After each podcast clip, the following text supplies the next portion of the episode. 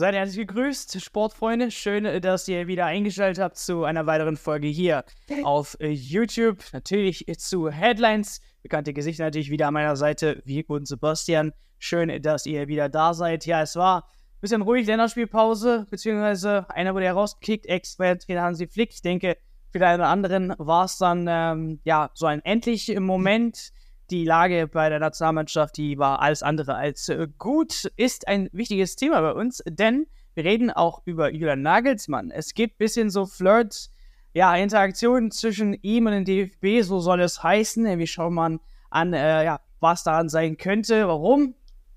Julian Nagelsmann ist ja auch unter Vertrag beim FC Bayern München und deswegen da ganz äh, wichtig. Außerdem jetzt, äh, wo es auch, äh, wie Thomas Dupper schon gesagt hat, wie eine neue Saison nach der, Länderspiel nach der Länderspielpause geht, ist es ja wichtig, äh, dass wir über die Spieler reden. Und einer davon ist den Licht. Ich denke, für viele ein ja, großes Fragezeichen, denn in der letzten Saison ja ein kleiner Fanliebling geworden, vielleicht äh, absoluter ja, gesetzter Innenverteidiger, also richtig, richtig gut gespielt. Und auf einmal unter Tuchel, ja, wir haben es äh, vorhin bequatscht, Jungs, was waren das in der Nachspielzeit? Die paar Minütchen als neuer Sechser schauen wir mal, ist das jetzt ein kleiner Test, den Thomas Tuchel machen möchte ähm, oder woran hakt es momentan? Und da bleiben wir nochmal bei den Personalien, denn es gibt auch oder es geht auch um Vertragsverlängerungen und da sind noch ganz auch große Fragezeichen bei wichtigen Spielern, unter anderem zum Beispiel Alfonso Davis. Da soll zum Beispiel die Madeleine, die Königlichen dran sein.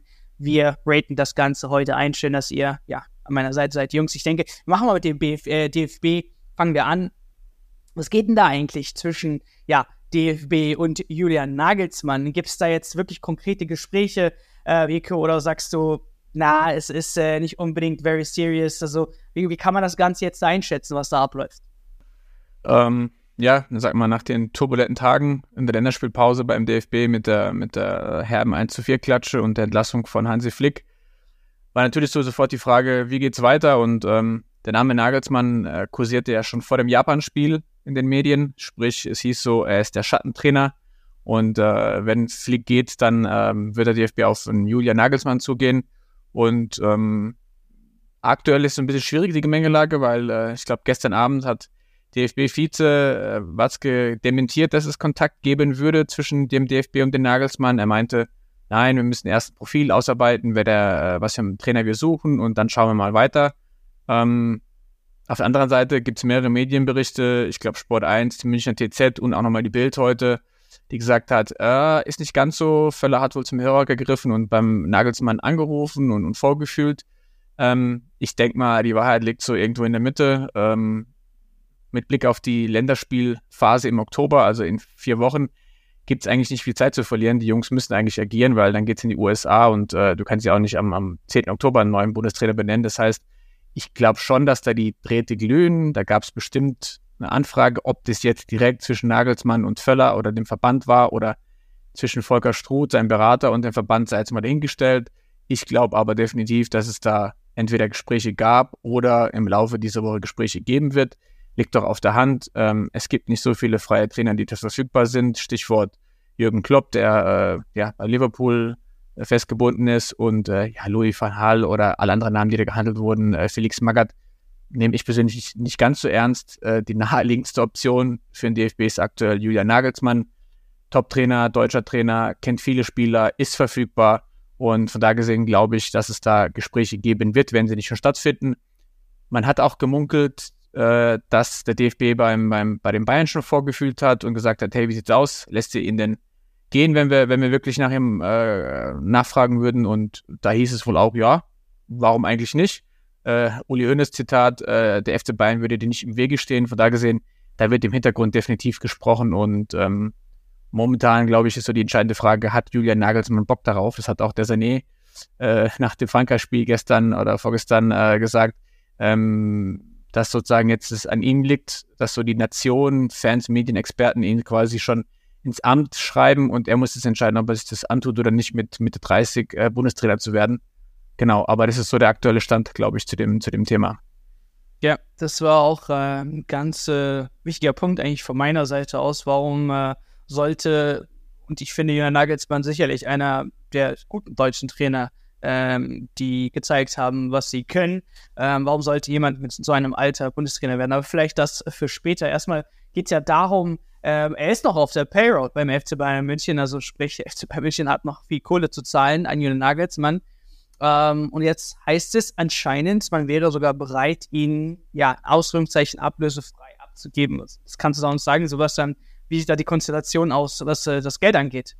Ja, man hat erstmal nicht gedacht, dass die Bayern einfach den, den Nagelsmann umsonst ziehen lassen zu einem anderen Verein. Hier geht's aber nicht um Verein, hier geht's um DFB. Die Bayern fühlen, glaube ich, schon auch eine Verpflichtung dem deutschen Fußball gegenüber, der deutschen Nationalmannschaft gegenüber. Es war dem FC Bayern immer sehr, sehr wichtig, wie die deutsche Nationalmannschaft abschneidet.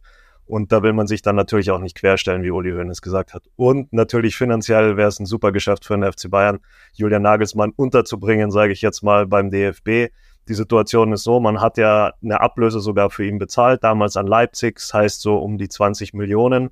Die wollte man eigentlich jetzt wieder reinbekommen, wenn man ihn an einen großen Club weitergibt, wie zum Beispiel PSG oder Real waren ja da im Gespräch. Darauf würde man jetzt verzichten, weil man schon auch sieht, was Julian Nagelsmann einen jetzt noch so kostet. Also Nagelsmann hat bei den Bayern rund sieben Millionen oder bis zu sieben Millionen im Jahr verdient. Die müsste man ihm jetzt nicht mehr zahlen. Und das, die Krux ist eigentlich, dass sein Vertrag noch fast drei Jahre laufen würde, also diese Saison und noch die zwei nächsten Saisons. Und das heißt, es geht jetzt noch um so um die 20, 21 Millionen, die man Nagelsmann noch schuldet. Wenn man es jetzt schaffen würde, und das ist wohl der Standpunkt von Bayern, ihn so abzugeben, dass man keine Abfindung zahlt, sondern der DFB übernimmt ihn einfach und zahlt ab jetzt sein Gehalt, wäre es für den FC Bayern die beste Lösung. Da kommt jetzt natürlich Julian Nagelsmann ins Spiel. Versetzt euch mal in seine Lage. Er weiß, er kriegt noch rund 20 Millionen von den Bayern. Wenn er jetzt zum DFB geht, kriegt er wahrscheinlich auch nicht mehr. Hansi Flick hat so um die 6,5 bezahlt, äh, bezahlt bekommen und war damit einer der bestbezahlten oder lange der bestbezahlte Bundestrainer und Nationaltrainer, den es gab auf der Welt. Viel mehr wird Nagelsmann vom klammen DFB nicht bekommen. Das heißt, er hat jetzt die Wahl. Sitzt er einfach gemütlich in seinem Haus und kriegt das gleiche Geld von Bayern oder gibt er sich dieses Himmelsfahrt, Himmelfahrtskommando oder wahrscheinlich Himmelfahrtskommando Heim-EM mit Deutschland, mit einer echt geschwächten Mannschaft? Das muss er sich für sich ganz gut überlegen. Und ich denke, vielleicht muss es da sogar noch eine Lösung geben mit dem Bayern, dass man vielleicht noch ein paar Millionchen Abfindung zahlt, dass dieses Geschäft auch finanziell für Nagelsmann wirklich Sinn ergibt. Es gibt ja dann noch dieses eine ominöse Fußballspiel, das der DFB den Bayern sowieso noch schuldet, noch von Hansi Flick. Auf das sollen sie jetzt noch bestehen. Das geht dann vielleicht auch so um rund eine Million oder so mit den TV-Einnahmen, Werbeeinnahmen. Vielleicht kann man ja auch zwei Spiele sehen, aber wer will jetzt ehrlich gesagt zweimal Bayern gegen die Nationalmannschaft sehen? Also ich denke, wenn Nagelsmann wirklich sagt, es hängt jetzt an ihm, wenn er sagt, okay, ich mache das, dann wird man eine Lösung finden und die Bayern sind jetzt alleine schon froh, wenn sie ihn von der Gehaltsabrechnung kriegen. Ja, ähm, ansonsten würde ich sagen, Leute, stellt euch oder versetzt euch mal gerne in die ja, Situation von Jörn Nagelsmann. Ähm, wie würdet ihr das Ganze entscheiden? Ist das etwas, äh, was ihr machen würdet, sprich, ja, Deutschland als Nation weiterhelfen und da wirklich ja, dem DFB schon entgegenkommen, sehr stark entgegenkommen? Oder beharrt ihr da drauf und sagt, okay, ey, jetzt die eine Saison und äh, oder sogar drei Situationen. Ich bleibe noch beim FC Bayern einen Vertrag zu Hause, wie schon, äh, wie schon äh, Sebastian schön gesagt hat, und wird bezahlt. Oder die dritte eben, ja, ich suche mir einen neuen Verein, denn auf Clubebene, ja, muss man ja einfach sagen, da geht ja Fußball richtig ab und nicht auf nationaler, internationaler Ebene, wie jetzt bei der Nationalmannschaft. Ähm, ja, gerne eure Meinung in den Kommentaren und dann würde ich sagen, wir gehen von Julian Nagelsmann zu Thomas Tuchel, denn jetzt endlich Länderspielpause. Warum? Ähm, es geht jetzt in die, ja, in die Spiele, wie unter anderem zum Beispiel das Topspiel gegen Bayer Leverkusen. Und da wollten wir auf äh, einen Mann genauer schauen und das ist äh, Matthijs Licht. Ähm, ja, ich habe die Frage am Anfang gestellt, beziehungsweise die Aussage am Anfang äh, getätigt, dass er ja letzte Saison eigentlich wirklich so ein Top-In-Verteidiger war, gesetzt, ähm, hat sehr gute Spiele gezeigt, war bei den Fans sehr beliebt und auf einmal unter neuem Trainer scheint das nicht mehr so zu so sein. Da Sebastian vielleicht mal, wenn wir direkt bei dir weitermachen, diese sechste Geschichte, diese zwei, drei Minuten. Ähm, und die, äh, die, die Reporter haben ja auch äh, gefragt, was äh, war das eigentlich, was mit dir, nicht passiert ist? Äh, war das so ein Test oder hast du dir daraus überlegt und hat gemeint, nee, es war ein ganz normales Spiel. Also ist das etwas, was Thomas Tuchel wirklich jetzt momentan bedenkt? Ich habe keinen Sechser bekommen, ich brauche einen Sechser, jetzt muss ich schauen, wo ich mir den herhole aus der Mannschaft. Oder ist diese defensive Mittelfeldgeschichte einfach nichts für Mattis?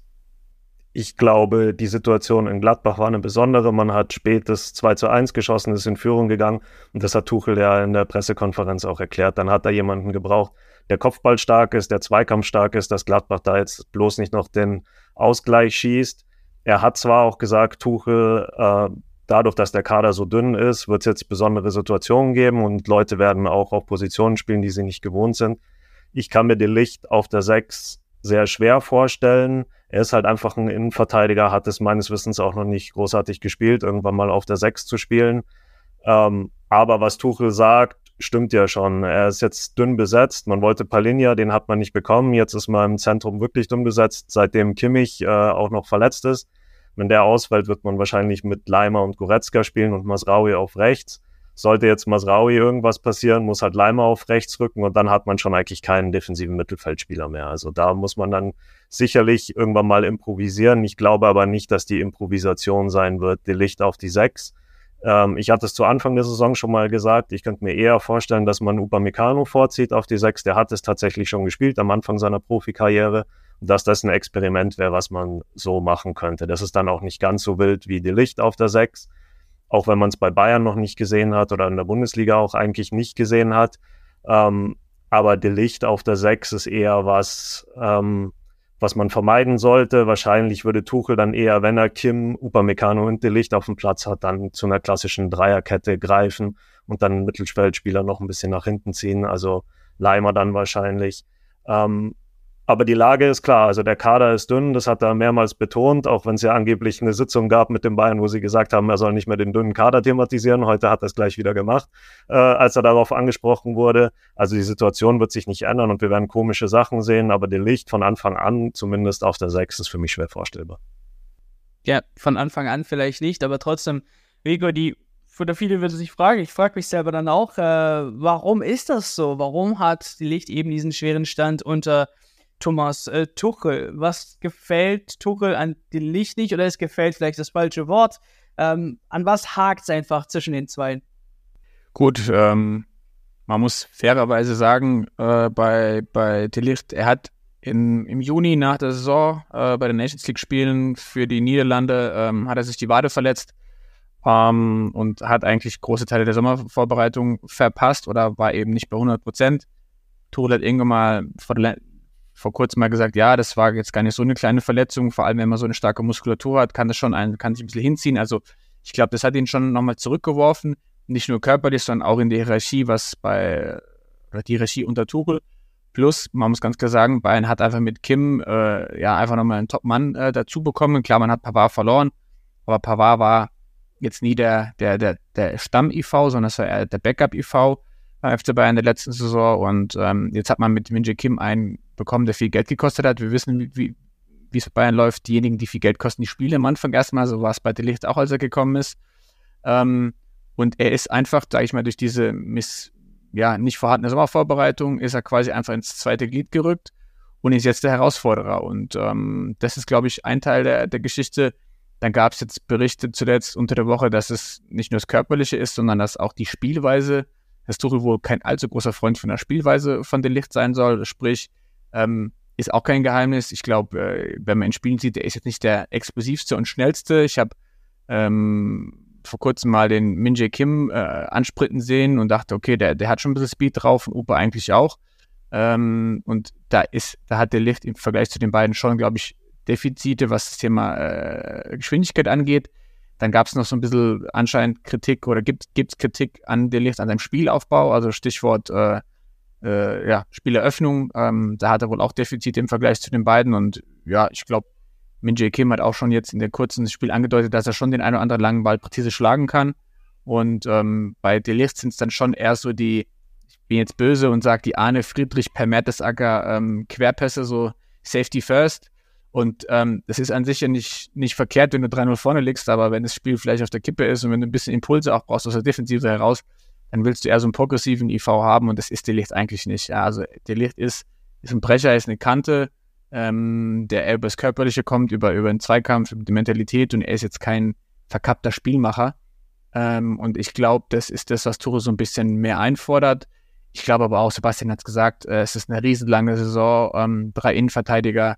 Ähm, da brauchen wir, glaube ich, nicht nervös zu werden, äh, was, sage ich mal, die Spielzeiten angeht oder ähm, ob der jetzt unzufrieden sein wird. Ähm, es gab wohl ein Gespräch, Tuchel hat ihm wohl gesagt, was, was ihm nicht gefällt. Spieler hat akzeptiert und wird daran arbeiten, hieß es. Und ähm, jetzt gilt es da, dass er einfach wieder so Rhythmus bekommt. Und wie gesagt, jetzt kommen, ich glaube, drei, vier englische Wochen in Folge.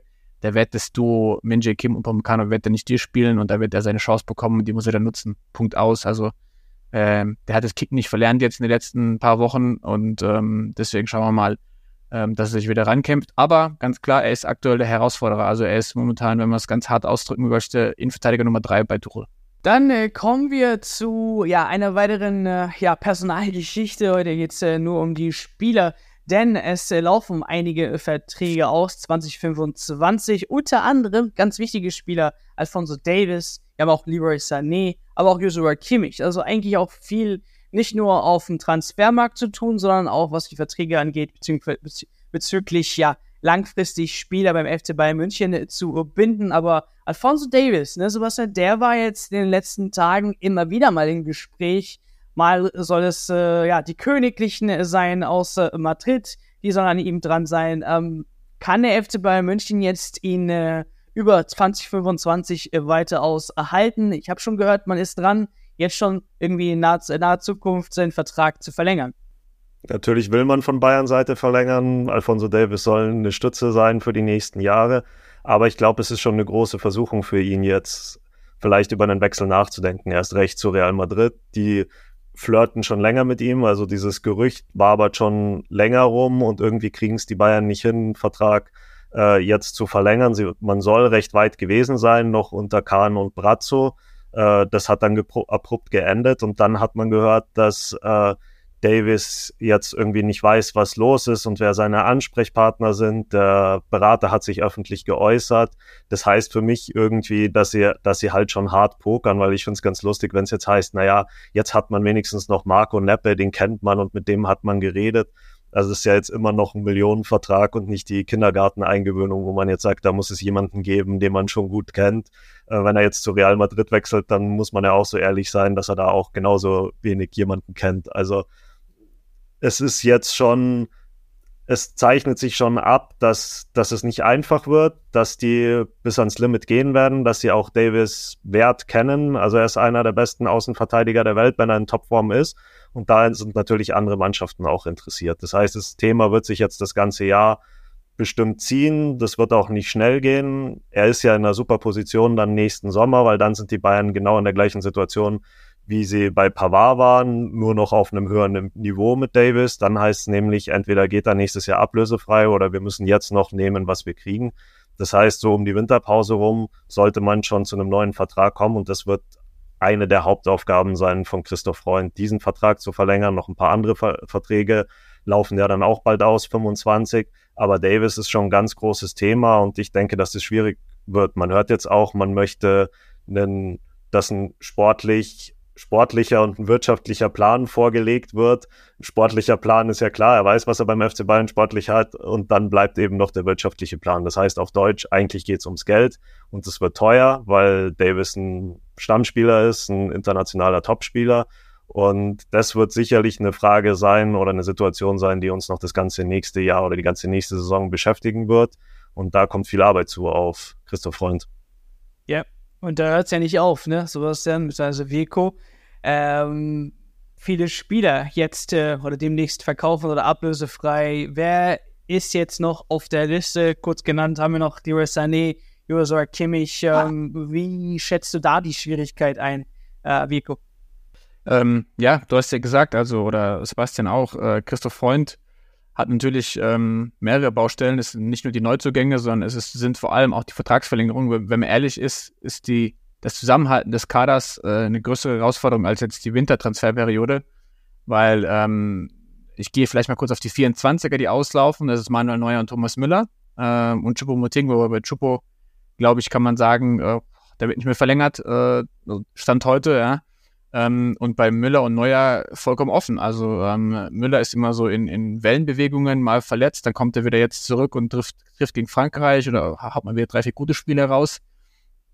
Da weiß man nicht, ähm, da werden die Bosse, glaube ich, ein bisschen abwarten, so Richtung Frühjahr und schauen, okay, wie, wie ist der, gibt es da Konstanz in seinen Leistungen und dann wird der bestimmt, bestimmt nochmal eine Option bekommen, weil er einfach das Gesicht des Vereins ist und man will ihn ja auch danach binden, aber nicht mehr zu den Konditionen. Und bei Neujahrs, da können wir kurz machen, da steht in den Sternen, da muss er erstmal zurückkommen und spielen. Und dann äh, wird man sich auch da wahrscheinlich erst im Frühjahr hinsetzen. Das heißt, das wird, glaube ich, bei den beiden 24 ziemlich lang hinauszögern. Da hat man aber mit Blick auf, es klingt jetzt hart, aber auf den Rest Wert relativ wenig Risiko. Ähm, und die 25 Verträge dessen, die, wo wirklich Musik und auch äh, finanzielle Musik dahinter steckt. Äh, wir haben ja, einen gehört, hast du aber noch vergessen. Bei 24 Bunassar. Meinst du, Wen da gibt es noch eine Vertragsverlängerung? Ah, Bunas, die Legende Bunassar, sorry. äh, Bunassar, es könnte, ich habe gehört, da laufen Gespräche. Ja? Nein, Spaß. Also Bunassar ja, sorry, ist, den konnte ähm, ich mir nicht verkneifen, aber er läuft auch gut. 24 aus. Aber es wird wahrscheinlich dann, das wird es wohl ja, gewesen sein. Bonassar, äh, so sehr ich ihn als Typen auch mag, aber geht wohl als eins der größten Missverständnisse und der teuersten Missverständnisse wahrscheinlich gehaltsmäßig zumindest rein. Ähm, genau, aber 25, ähm, also wird echt spannend, weil wir haben jetzt bei Pavard gesehen, ähm, dass das in die Hose gehen kann. Ne? Also jetzt äh, lass den Spieler mal im, im, im Saisonende Mai, Juni sagen, ey Leute, ich will nicht bleiben, ich will gehen. Dann stehst du mit zwölf Monaten Restvertragslaufzeit da und äh, wir sprechen jetzt von Sané, Kimmich und Davis, also drei Stammspieler. Und ähm, alle drei liefern eigentlich konstant ab. Vor allem äh, Davis hat sich wieder gefunden, finde ich persönlich, äh, zur neuen Saison. Also hat bockstark gespielt. Ich glaube, drei Assists in drei Spielen. In der letzten Rückrunde war er so ein bisschen auch, hat sich so ein bisschen von, dem, von der Mannschaft runterziehen lassen.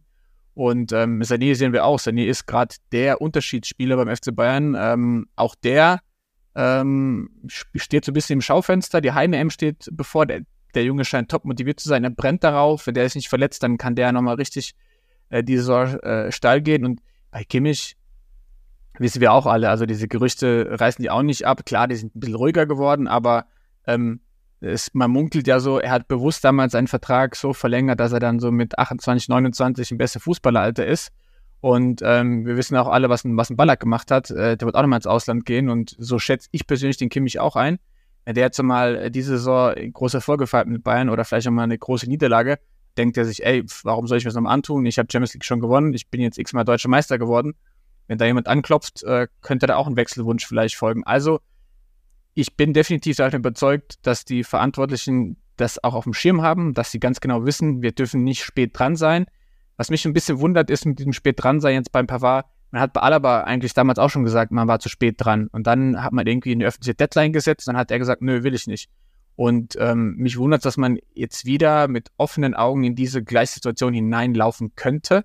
Äh, und da muss man echt aufpassen. Natürlich hat das Aus von Brazzo, muss man auch fairerweise sagen, schon ein paar Wochen gekostet. Gab ja die Aussage auch vom, vom Berater von, von Davis, der gesagt hat, ey, das ist, ist der schreit Chaos bei FC Bayern. Ich weiß gar nicht, mit wem ich überhaupt sprechen soll. Was Klar, das ist eine Berateraussage, muss man so auch nicht ganz, ganz bare Münze nehmen, aber steckt schon ein bisschen Wahrheit dahinter, glaube ich. Es war chaotisch im Mai und im Juni und die müssen jetzt echt da Ruhe reinbekommen, müssen den Spielern wieder ganz klar sagen, hey, ähm, das und das ist eure Perspektive. Und bei Davis wird es ums Geld gehen und ich glaube bei Sané und Kimmich eher wirklich um das, was könnt ihr mich vielleicht langfristig bieten. Ja, also Kimmich ist dann der letzte große Vertrag und Sané mit 27 wahrscheinlich auch. Auch da, auch die könnten nochmal teuer werden. Also ich bin echt gespannt. Also die, die, die Kaderpolitik ist, sind nicht nur Transfers, äh, sondern eben vor allem auch die Vertragsverlängerung. Und da kommt einiges auf uns zu ja, in den kommenden Monaten. Und ähm, das Problem ist ja immer wieder, ähm, wenn die Jungs nicht gut spielen, dann, dann, dann äh, wird es ja quasi in einen Topf geworfen.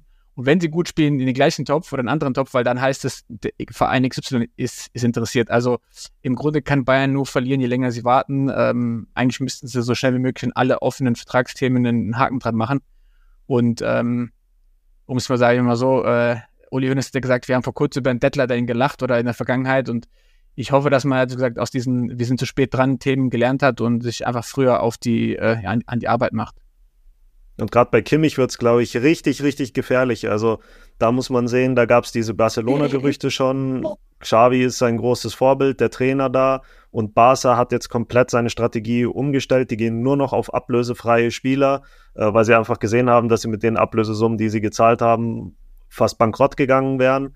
Und jetzt haben sie wirklich dieses Jahr nur gute, ablösefreie Spieler geholt, wie zum Beispiel Ilkay Gündoğan. Ich kann mir vorstellen, dass man da schon jetzt im Kontakt ist. Xavi ist sehr gefestigt da.